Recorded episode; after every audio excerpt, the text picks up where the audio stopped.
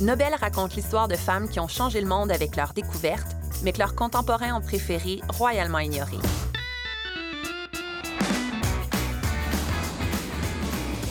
Ici, on remet les pendules à l'heure, on oublie les gants blancs, on met les points sur les i et on tire des leçons à appliquer aujourd'hui.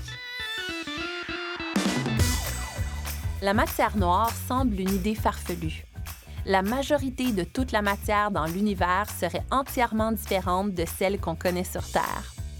Cette thèse a longtemps été reçue avec des roulements de yeux par la communauté scientifique jusqu'au jour où une femme, Vera Rubin, a forcé son chemin jusqu'au télescope dont on barrait l'accès aux femmes et a révolutionné notre compréhension de l'univers. Oui, c'est vrai, quand tu t'exprimes publiquement, tu dois être capable de prendre une critique, tu dois être capable de composer avec quelqu'un qui ne sera pas d'accord avec toi. C'est juste que je trouve que quand on est une femme dans les médias, il y a des insultes que mes camarades masculins ne reçoivent pas.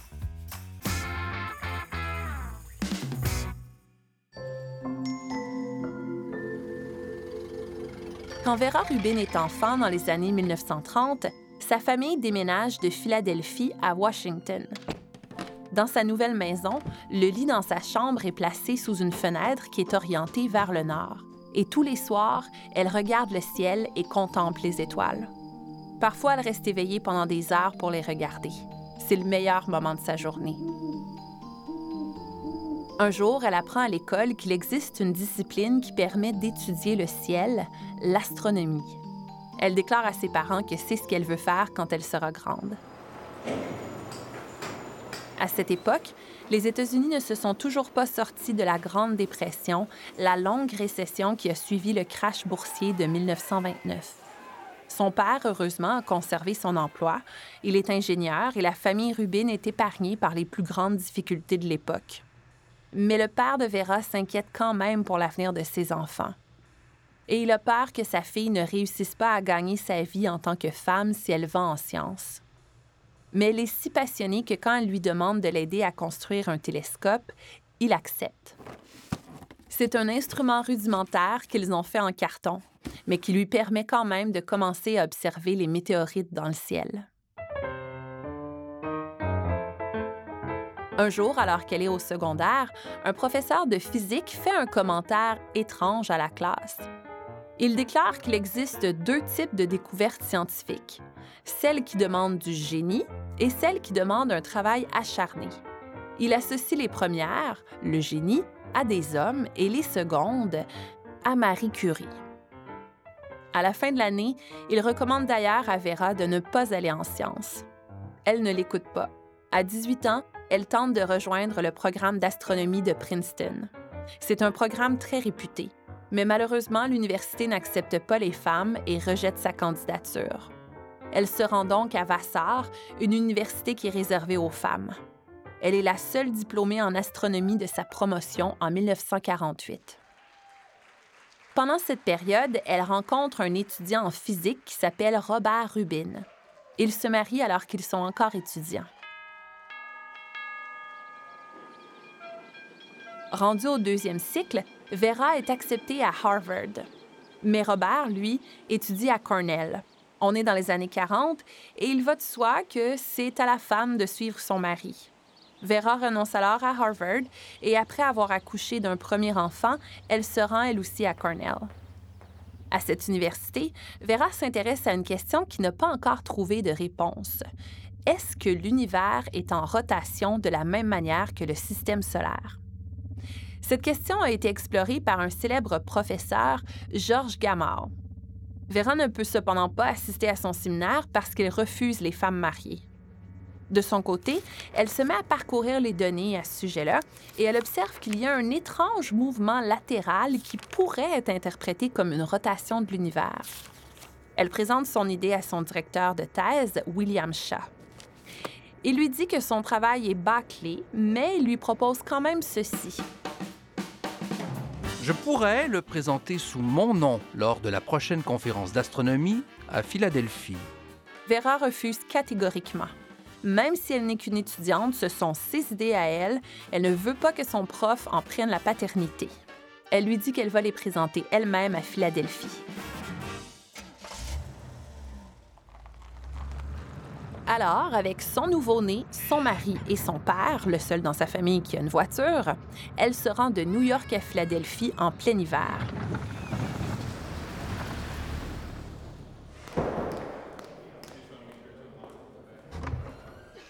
Elle fait sa présentation à la conférence sous le titre La rotation de l'univers. Quand elle a fini de parler, c'est le silence dans l'assistance. Puis, un homme lève la voix et critique sévèrement sa théorie. Un autre limite et un autre encore. Bientôt, des moqueries se mêlent aux critiques. La discussion est acrimonieuse. Vera est surprise et déçue. Un seul scientifique, Martin Schwarzschild, va la rencontrer plus tard pour l'encourager. Votre idée est intéressante, mais il vous faut plus de données pour pouvoir en tirer une conclusion. Elle se dit qu'il a raison. Son papier n'est jamais publié. Après ça, Vera décide de mettre l'astronomie sur pause. Elle n'est plus certaine d'avoir ce qu'il faut pour être scientifique. Elle préfère arrêter et se concentrer sur sa famille. Elle veut être une bonne mère et une bonne épouse. Pendant six mois, elle passe beaucoup de temps à la maison avec son fils. Elle fait la cuisine et prépare l'arrivée du prochain bébé. Elle a 23 ans. Elle veut adhérer à ce style de vie, celui de mère au foyer, qui est la norme. Et puis, elle adore son fils. C'est normal, donc, de concentrer toute son énergie sur lui. Un jour qu'elle est au parc, elle lit une revue d'astrophysique qu'elle a apportée pendant que son fils joue dans le carré de sable. À un moment donné, pendant sa lecture, à sa surprise, des larmes se mettent à couler sur ses joues. Elle cache son visage derrière la revue. Elle réalise à quel point la recherche lui manque. Elle commence à se demander pourquoi elle doit passer toutes ses journées avec son enfant au nom de l'amour qu'elle a pour lui, alors que son mari, qui aime autant leur enfant qu'elle, va quand même au travail. Le soir, elle en parle à Robert et ils décident ensemble qu'ils doivent s'arranger pour qu'elle puisse retourner aux études, même si ça va compliquer leur vie de famille. Elle commence son doctorat à Georgetown alors qu'elle est enceinte de son deuxième enfant. Cette fois, elle étudie la vitesse de déplacement des étoiles. Elle a la théorie suivante. Les galaxies ont tendance à se regrouper entre elles pour former des amas plutôt qu'à se disperser comme on le croit. Aujourd'hui, sa thèse fait partie intégrante de la connaissance en astronomie, mais à l'époque, elle passe inaperçue. Après ses études à Georgetown, Vera devient en 1965 la première femme autorisée à travailler à l'Observatoire Palomar en Californie.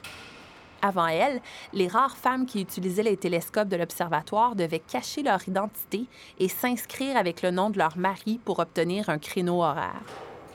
Bien qu'elle ait l'autorisation de se trouver là, à sa première journée à l'observatoire, le directeur justifie la politique de l'établissement d'interdire les femmes en faisant valoir qu'il n'y a pas de toilette pour femmes à l'observatoire.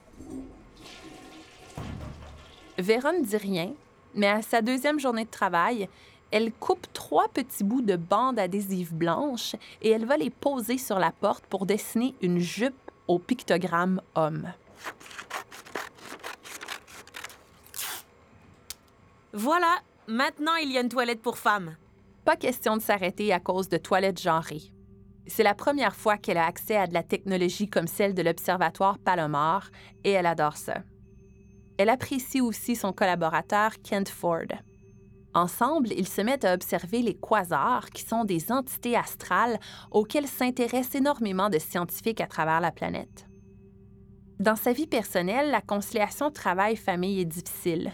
Vera doit tous les jours quitter le laboratoire à 15 heures pour aller s'occuper de ses enfants après l'école et ça lui coûte une partie de son salaire.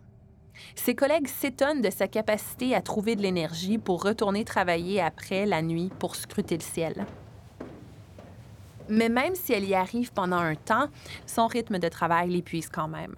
Elle trouve que le milieu de la science est très compétitif il y a une grande pression de performance, même pour ses collègues masculins qui n'ont pas, comme elle, à s'occuper en plus de leurs enfants parce qu'ils ont des femmes au foyer. Pour échapper à ça, pour ne pas se brûler, elle propose à Kent qu'il réoriente leurs recherches vers un champ de l'astronomie qui n'est pas aussi populaire que les quasars pour qu'ils puissent ralentir le rythme de leurs recherches. Il accepte. Ils tournent alors leur lentille sur la galaxie Andromède, qui est la voisine la plus proche de la nôtre, la Voie lactée. Ils regardent des étoiles au bord de la galaxie et ils mesurent leur vitesse. En regardant leurs données, ils sont très surpris. Leur hypothèse était que les étoiles plus proches du Soleil tourneraient rapidement autour, alors que les étoiles plus éloignées iraient plus lentement. C'est ce que prévoit la loi de l'attraction gravitationnelle. Mais les étoiles éloignées se déplacent beaucoup plus vite que ce qu'ils avaient prévu. Il y a donc un mystérieux phénomène qui se passe là-bas. Vera réentend toutefois dans sa tête la voix de Martin Schwarzschild à la conférence de Philadelphie. Elle ne veut pas refaire l'erreur de sa jeunesse. Il nous faut plus de données. Vera et Kent, bientôt rejoints par d'autres chercheurs, font une étude systématique des galaxies pour calculer la vitesse des étoiles. Ils prennent les mesures de 5, puis de 10, puis 20, puis 30 galaxies. Pendant ce temps, Vera a un troisième et un quatrième enfant. Les données recueillies par le télescope sont enregistrées sur des cartes perforées que Vera passe des heures à analyser dans un cagibi sous un escalier. Toutes montrent la même chose. En 1933, un astrophysicien américain-suisse du nom de Fritz Schwitzky a postulé une théorie alors qu'il était lui aussi à l'Observatoire Palomar. Il pense que les galaxies sont alourdies par la présence d'une matière invisible qui échappe au télescope, la matière noire. Sa thèse, reçue comme une spéculation farfelue, n'a pas retenu l'attention. Vera, elle, passe des mois à essayer de comprendre ce qu'elle observe. Un jour, elle se met à faire des croquis sur un morceau de papier et soudain, elle comprend tout. Si un halo de matière noire orne chaque galaxie, ça implique que la matière est répartie partout au lieu de se concentrer au centre, et la vitesse orbitale devient alors égale partout. Elle croit que c'est ce qui explique le comportement des étoiles. La matière noire ralentit la course des étoiles en périphérie des galaxies. Les données mesurées sont la première preuve qui consolide la théorie. Vera pense que quand on observe le ciel, on ne voit que 10% de toute la matière dont est constitué l'univers et que tout le reste est de la matière noire. Au début, ces premières observations et données sont accueillies avec méfiance de la part des autres scientifiques ça semble toujours absurde, cette idée de la mystérieuse matière noire.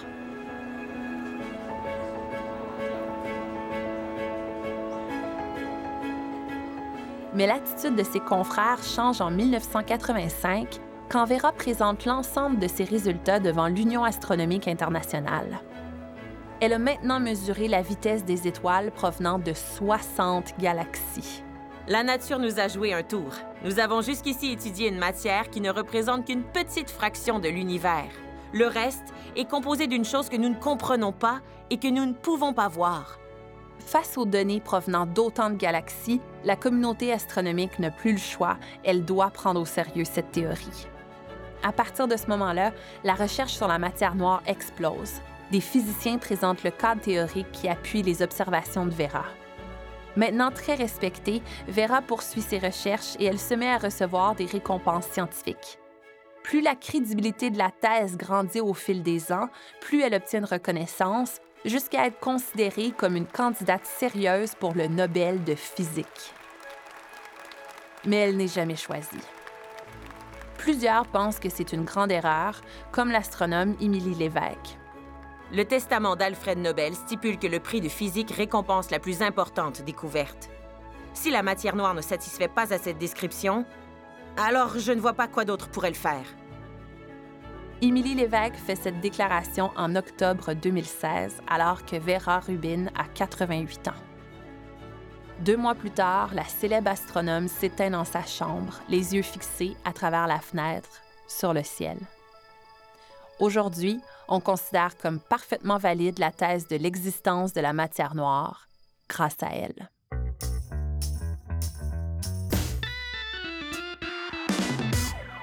Suis certaine que beaucoup de gens, de femmes surtout, peuvent se reconnaître dans l'histoire de Vera Rubin, dans les échecs qu'elle a vécus. Et son histoire est inspirante, je trouve, parce que même si elle semble avoir été sur le point d'abandonner à certains moments, elle ne l'a finalement pas fait et elle a eu raison. Elle est retournée à sa quête, même si c'était difficile. Sa persévérance, sa résilience donnent envie de ne pas se laisser décourager, nous non plus, quand on a envie de jeter la serviette. J'en discute avec une autre femme qui, selon moi, incarne la résilience, Geneviève Petersen, qui est autrice, animatrice et chroniqueuse. Elle commente l'actualité avec un angle sociologique. Elle a été dans des controverses, elle s'est souvent fait critiquer. Elle a fait une sortie publique contre les trolls qui avaient beaucoup retenu l'attention en 2017. Je l'ai aussi vue de loin dans des tourbillons médiatiques qui me donnaient le vertige à moi. Alors j'ai voulu parler avec elle de comment elle arrive à continuer à faire ce qu'elle fait malgré l'adversité. Geneviève, bonjour. Salut. Comment ça va? Ça va bien, mais quand tu dis, quand as dit que j'étais résiliente, j'aime pas ça quand on me dit ça, que je suis résiliente. Non? Ben, ça me fait toujours tiquer parce que ben, c'est peut-être moi qui ai une mauvaise définition de la résilience, mais. C'est quoi ta définition? Ben, c'est ben, j'ai pas de définition, mais c'est comme si on était en train de me dire que j'acceptais tout ce qui est en train de se passer euh, par rapport à moi dans l'espace social, puis que je tendais l'autre joue comme Jésus. je sais pas. Hmm. Il y a un côté de moi qui, qui, est tellement, qui est tellement pas comme ça, mais en même temps, euh, ouais, réfléchissons à ça peut-être que je suis résiliente. Mais tu te vois comment, toi? Parce que tu sais à quoi je fais référence, que tu as été souvent comme. Ben moi, je suis chroniqueuse dans la vie. Euh, j'ai mm-hmm. donné mon opinion très longtemps dans différents médias, dont le Journal de Montréal. Euh, j'ai animé une quotidienne aussi à la radio, dans une radio parlée, une radio où on fait, entre guillemets, de l'opinion. Moi, moi j'aime ça, mm. euh, discuter d'envie, pas créer de la, de la polémique, pas choquer. Moi, j'ai jamais eu l'intention. Ça m'est jamais arrivé de me lever un matin puis de faire oh mon Dieu, là, aujourd'hui, je vais faire un texte, vous allez voir, là, ça va mettre le feu. Non, tu sais, mais, mais avec le recul, des fois, il y a des textes que j'aurais peut-être écrits autrement si j'avais été dans un autre état d'esprit ou si j'avais été chez un employeur qui peut-être me poussait moins à faire réagir. Tu sais, ça, c'est des questions qu'on peut se poser.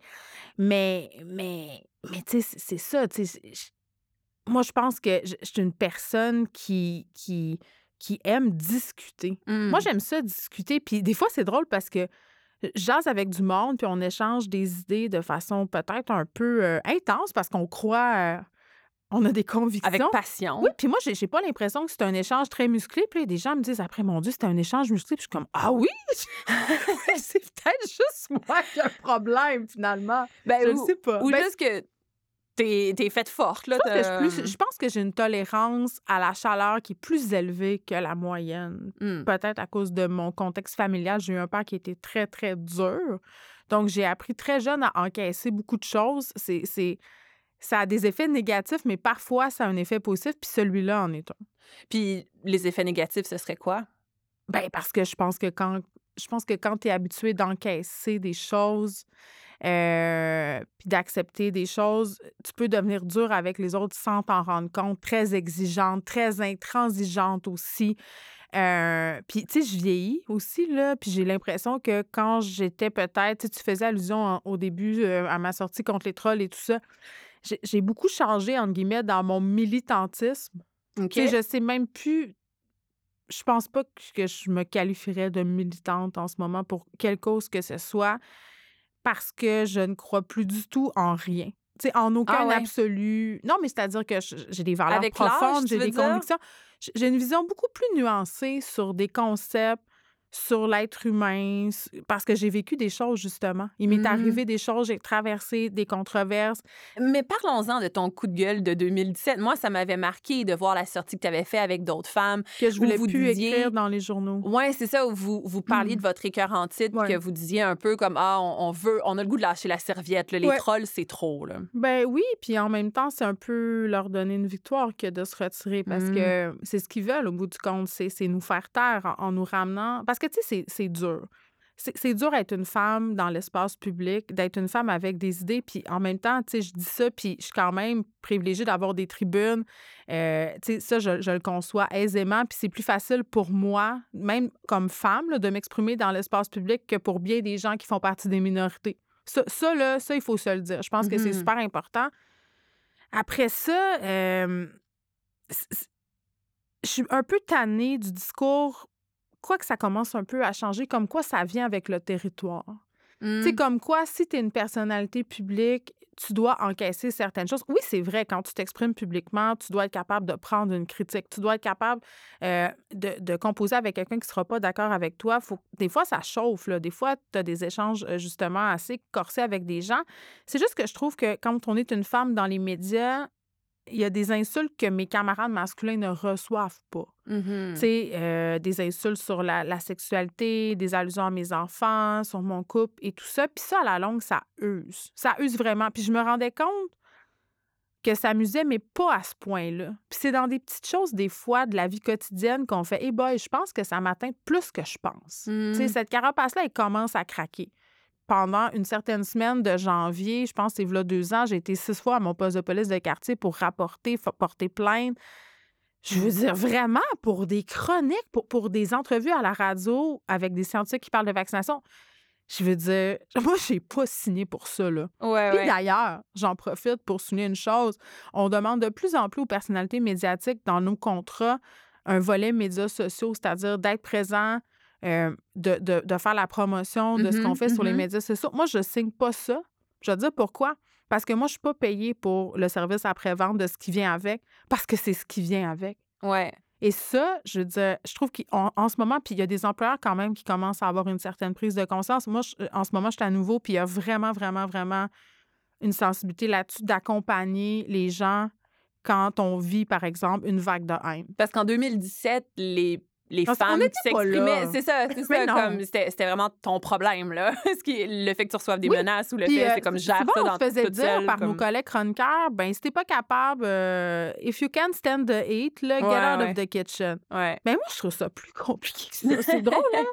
Je- moi, je suis capable assez de stand the heat, là, mais des fois, la kitchen, j'avais vraiment hâte de sacrer le camp Mhm. de là, là. Puis des fois, la chaleur, ça, c'est pas la même pour tout le monde non plus. Ben non, elle n'est pas la même pour tout le monde. Puis, puis aussi, il faut quand même être. euh, c'est là que la résilience peut-être embarque.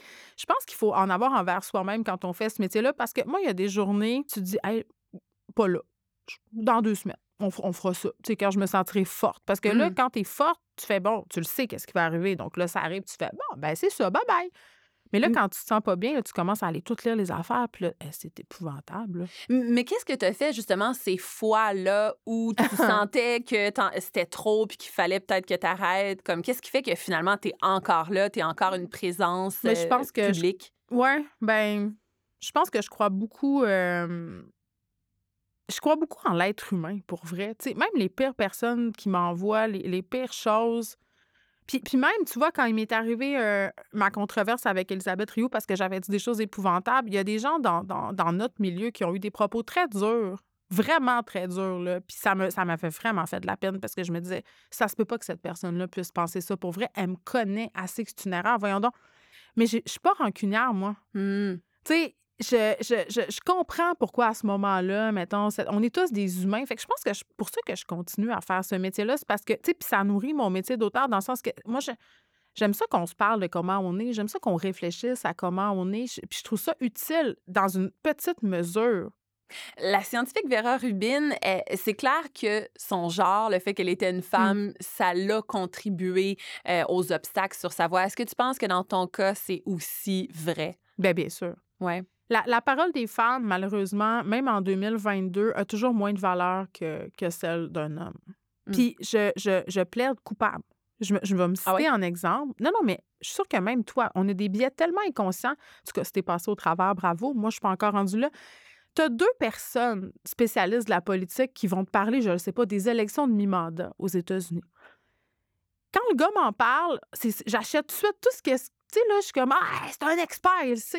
La fille, t'es comme, ah, mais, mais tu- on dirait que ça prend plus doute. de temps. Non, pas un doute. Mm. Plus, ça prend plus de temps à adhérer. Parce que Mm. dans, ma, dans notre tête, en tout cas, moi, j'ai été conditionnée à, trouver que les gars étaient crédibles, que les gars, c'était des experts, que les gars étaient des spécialistes dans leur domaine. Puis, puis tu sais, Que je me, les sur- femmes ont des preuves à faire. je me surprends encore des fois, même si je le vis. Ah, ah. Fait que, tu sais, on est, on est des êtres de paradoxe. Puis il faut pas avoir peur d'avouer ces choses-là parce que c'est comme ça qu'on s'en sort. Mm. Tu sais, c'est en, c'est en faisant, hey, là, tu es en train de faire exactement ce que tu reproches aux autres de te faire. J'aimerais t'entendre aussi sur euh, un peu la vie de famille, parce que dans le cas de Vera Rubin, littéralement, fallait Mm. qu'il y avait une conciliation famille-travail avec son, avec son conjoint, son mari, mais il fallait qu'elle quitte le laboratoire à trois heures pour aller s'occuper des enfants qui finissaient l'école, Mhm. et ça lui a coûté une partie de son salaire de faire ça. Est-ce que tu penses que ça, c'est encore d'actualité ou c'est vraiment plus de, de cette époque? Non, je pense qu'il n'y a rien qui a changé à ce niveau-là. là. Très honnêtement, les, les femmes sont arrivées sur le marché du travail, puis le marché du travail, c'est nullement adapté euh, aux familles. On a tous des beaux discours par rapport à tout ça. là. Il y a des compagnies qui se targuent d'être conciliation travail-famille, mais la vérité, c'est que tout le monde agit comme si c'était super cool d'avoir des enfants, mais il faut jamais que ça apparaisse. C'est-à-dire que, ne serait-ce que physiquement, premièrement, il faut que tu reviennes au top de ta shape, sinon, ah, mon Dieu, tu te laisses aller puis tu as l'air donc bien fatigué. Euh, puis ensuite, ben, il faut que tu sois disponible tout le temps comme les gens qui n'ont pas d'enfants. Il faut que tu puisses rester. Il faut... ben, moi, je dis, je parle du monde médiatique parce que Mhm. c'est le monde que je connais, là, mais je veux dire, il faut que tu sois de garde euh, 24-7 tout le temps euh, pour, pour pouvoir être là parce que sinon, ce qu'on te dit, c'est qu'il y a quelqu'un d'autre qui va la prendre ta place. Donc, c'est c'est miser sur, sur cette insécurité-là sans arrêt. Puis je trouve qu'on nous a beaucoup nourri au petit lait qu'on peut tout avoir et s'il n'y a rien de plus faux que ça. Là. Moi, j'ai négligé ma famille pour avoir euh, pour grimper les échelons dans ma carrière. euh, puis parfois, j'ai sacrifié des échelons de cette carrière-là parce qu'il fallait que je sois avec mes enfants, parce qu'il y avait besoin de moi. Donc, tu peux tout avoir, mais, mais pas en même temps. Ça, c'est faux, c'est pas vrai. Puis il faut arrêter de penser, forcément, il faut sacrifier quelque chose. Absolument. Mais dans ce temps-là, les hommes pouvaient tout avoir. Ils pouvaient avoir la famille, la carrière, il n'y avait pas de problème parce que c'était pas. T'as-tu remarqué qui- qu'on demande jamais aux gars comment ils concilient le travail et la famille? ouais, ouais.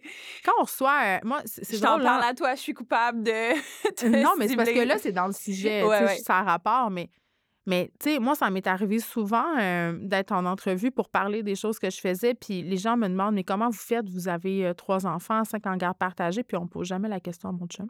Hmm. Pourtant, il fait la même chose que moi, il écrit des livres, il est partout dans les médias, il a Ben deux ouais. enfants, il est père solo parental, comme moi. Puis on lui demande jamais comment il fait. Hmm.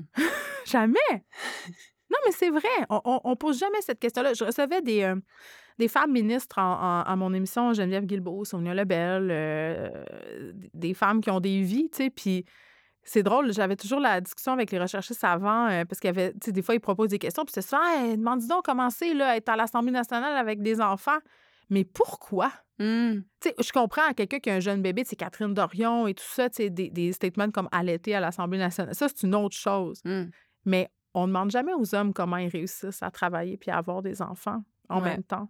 Ouais. C'est comme s'il y avait toujours quelqu'un en arrière, finalement, pour s'en occuper, alors que parfois, c'est pas le cas du tout. Hein. Il y a des pères. euh, Les pères peuvent rocher aussi. Les roches. Je je t'en passe un papier. Il y en a beaucoup des pères autour de moi, puis euh, ils trouvent, ils trouvent Ils pas trouvent ça, facile. Ils aimeraient peut-être vouloir se faire poser la question pour pouvoir s'épancher sur le Je sujet. pense que oui. Je pense que oui. Puis je pense qu'ils sont un peu tannés. Puis là, disclaimer, ils sont un peu tannés d'entendre parler de charge mentale. Il y a des gars que ça vient chercher parce qu'ils, c'est parce qu'ils disent ben oui, mais c'est parce que moi, je la prends, la charge mentale. Je les, je, je- je les prends, les rendez-vous. Chez, chez, tu sais, chez le médecin, j'y pense à ces affaires-là. OK, mais t'es la minorité, monsieur, quand même, là, Mm. parce que tu les statistiques, quand même, le démontrent. Mais on est là. Ce bout-là m'encourage, pour vrai, Mm. dans, dans la légalité. OK. Je vais te poser une question. Je pense que tu l'aimeras pas, mais, mais je vais la poser pareil. Moi, j'aime toutes les questions. Ah ouais, OK. Peut-être t'aimeras pas ma réponse. Ah, oh, wow. Je veux savoir comment tu gères ton stress. Ah, mais j'aime ça. Moi, je trouve que c'est une bonne question. Ce qui m'énerve dans cette question-là, c'est c'est pas que tu poses la question, c'est que- c'est comme si on ouvrait une société. Je trouve qu'on n'a plus le droit d'avoir aucun. Aucune émotion négative. Tu sais, le stress, il faut en venir à bout. Il faut Mm. être heureux. Tu sais, il faut, il faut comme arrêter d'être anxieux. Alors que tous ces, tout- toutes ces, choses-là sont des mécanismes qui existent pour des raisons. Tu sais, quand tu es stressé, il une raison. Ton corps il est en train de t'envoyer un message. Fait que moi, je ne cherche pas à abolir le stress. Parce que pour moi, le stress, quand, c'est pas malsain, c'est un moteur. Tu sais, moi, ça me fait avancer. Moi, je cherche plus des façons de le canaliser dans quelque chose de positif. Tu sais, moi, quand je suis bien, bien stressée de façon négative, là, je fais de la bouffe. Là, c'est ridicule. Là, t'arrives chez nous, il y a toutes sortes de muffins, pas de rapport. J'essaye toutes les recettes, des soupes, d'affaires. Là, Mon chum est comme, ça va? Il sait. Je regarde des affaires. Mais, mais sinon, moi, c'est vraiment très. euh, c'est c'est pas très original. là. Moi, je promène mon chien. J'ai un chien, je, je marche avec comme 3-4 km, puis je vais au gym souvent, souvent. là. C'est que moi, c'est comme ça que, que je sors la physique. vapeur. Ouais, ouais, ouais. Hmm. Mais, mais j'en ai un peu contre la société qui essaye de nous imposer un peu d'être lisse. Tu sais, être fâché, là, c'est plus tu peux pas être fâché. Non, euh, la colère, c'est mal. Euh, être stressé, non. Tu sais, là, il faut, faut, faut s'accomplir, être heureux, être positif. C'est donc bien fatigant. Fait que t'aimes pas la- le concept, le positivisme toxique. Ah non, mais c'est c'est en Tu le plein ça. Je trouve qu'on est tellement là-dedans, là. On Mm. est tellement... Le self-care, le... le... Hey, moi, si ça me tente de m'autodétruire un après-midi puis d'aller boire trois coupes de vin puis fumer une cigarette, peux-tu me sacrer patience? Euh. Demain, j'en ferai du yoga. C'est comme si... Tu sais, Pourquoi tu penses qu'on veut ça, qu'on veut tellement que tout le monde soit positif tout le ben, temps? parce que si tout le monde est positif, tout le monde est lisse, il n'y en a pas de problème, il n'y a plus de tension sociale. C'est comme, tu sais, on... c'est un peu comme un abrutissement. Tu sais, je vais donner un exemple, là. C'est rendu que les gens performent leur dépression. Pas dans le sens de performance. Mais mettons, je, dire, ben, ouais? je sais pas, mettons, euh, mettons, je fais une dépression, OK? Mhm. Là, puis moi, je me connais, là, c'est clairement ça que je ferais. Là, si je faisais une dépression, je dirais, OK, là, je fais une dépression, voici ce qui se passe. OK, là, il faut que je lise les livres. Là, je lis les livres. Là, je prends des notes. OK, là, ils disent, il faut euh, faire tant, tant, tant d'affaires par jour. Tu vas t'éduquer sur Ah oui, la là, je vais devenir la. je Non, mais là, je vais faire un cours de dépression pour performer ma dépression. tu sais, comme tu comprends, pour être comme une bonne dépressive. tu comprends ce que je veux dire? Fait que là, ils vont dire achète-toi une lampe solaire. OK, je l'achète, je la commande sur Amazon. Marche 30 minutes, ça, c'est check. Le gym, les légumes. Moi, tout faire ça, puis après ça, je vais dire mais pourquoi ça marche pas? J'ai tout fait. Ah Tu comprends? C'est comme quand tu vas chez le psy, puis tu racontes tous tes problèmes, puis là, tu sors, puis tu fais mais pourquoi ça marche pas? Je suis pas guérie? Hey, c'est drôle, tu dis ça. J'entendais Jim Carrey euh, cette semaine, je pense, sur, euh, sur les réseaux sociaux. Il disait, euh, il disait, il y, a, il y a un message dans le mot depress. C'est Ouais. deep rest. J'étais c'est comme, ça. Wow! Ben oui. Mais, mais c'est ça, je trouve que beaucoup sur les médias sociaux, on performe. Là, j'ai donné l'exemple de la dépression parce que c'est un exemple euh, un- intense, là. Mais tu sais, on performe notre vie de famille. Tu sais, la petite famille qui va aux pommes, là, peut-être que tout est bien été, mais peut-être que ce qu'on sait pas, c'est que Nathan vomit dans le char après puis que ses parents se sont chicanés parce qu'ils sont plus capables. Tu sais, je veux Mm. dire, ça, on le montre pas. Dans le fond, c'est pas nécessaire de gérer son stress. C'est un peu ça là, que je retiens. Ben, je, je dis pas que c'est pas nécessaire de gérer. Je pense que quand le stress. Parce que moi, pour moi, c'est un moteur. Mais quand je vois que c'est plus un moteur, puis que là, ça m'empêche de vivre, tu sais. C'est parce que ce que j'aime pas dans l'expression gérer son stress, c'est comme s'il y avait l'idée de l'abolir. Ouais. Moi, j'aime mieux dire le canaliser. Tu sais, l'utiliser, tu sais, le, le, le, le dompter, comme si c'était un petit lion. Donc, euh, il y a une certaine forme quand même de résilience, je pense, dans, dans ta personnalité, dans quitter, parce que Ben, tu... j'accepte tous les sentiments négatifs. Ça, c'est sûr. Ben ouais, ça, ben c'est ouais. ça, c'en est une forme de résilience. Puis j'accepte qu'il y a des gens qui m'aiment pas. Ça, Mm. ça, c'est nouveau. Tu sais, à- quand j'étais plus jeune, j'étais comme, oh mon Dieu, elle m'aime pas. Là, maintenant, je suis comme, elle, elle m'aime pas. Regarde, qu'est-ce que tu veux? J'accepte. Oui, puis j'accepte de pas être parfaite. Puis j'accepte surtout de me tromper. C'est difficile. Mais après ça, il faut, il faut accepter qu'on s'est trompé, puis il faut le dire. Je connais les chroniqueurs qui vont jamais revenir sur rien de ce qu'ils ont dit, jamais. Moi, je trouve que c'est pas un- une qualité. Ouais, je suis d'accord. Donc, euh, il y a des choses que tu acceptes, des choses que tu n'acceptes pas. Mm. Euh, puis j'ai l'impression quand tu dis que tu te vois pas comme une personne résiliente, c'est que tu il y a des choses que tu veux pas accepter. Tu veux pas ça. accepter le sexisme, tu veux Non. pas accepter certaines formes de discrimination. euh.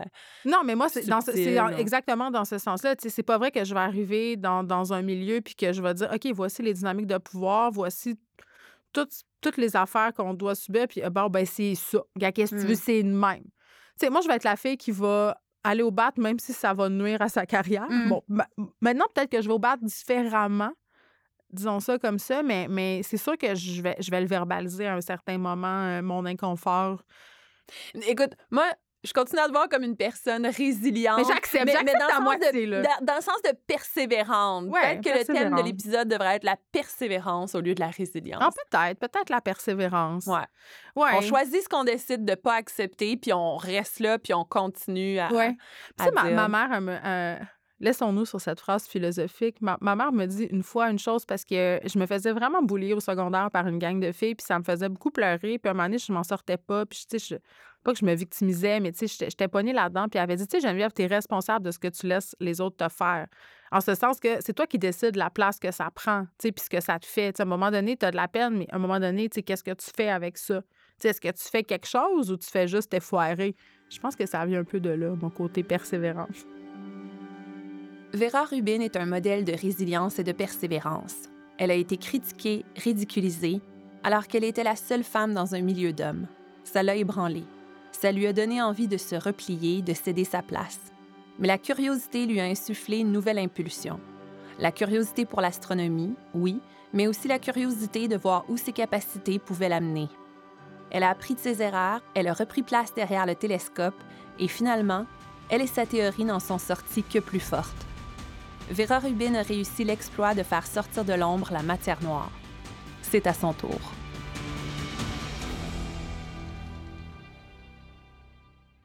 C'était Nobel, une production du Planétarium en collaboration avec Extérieur Jour.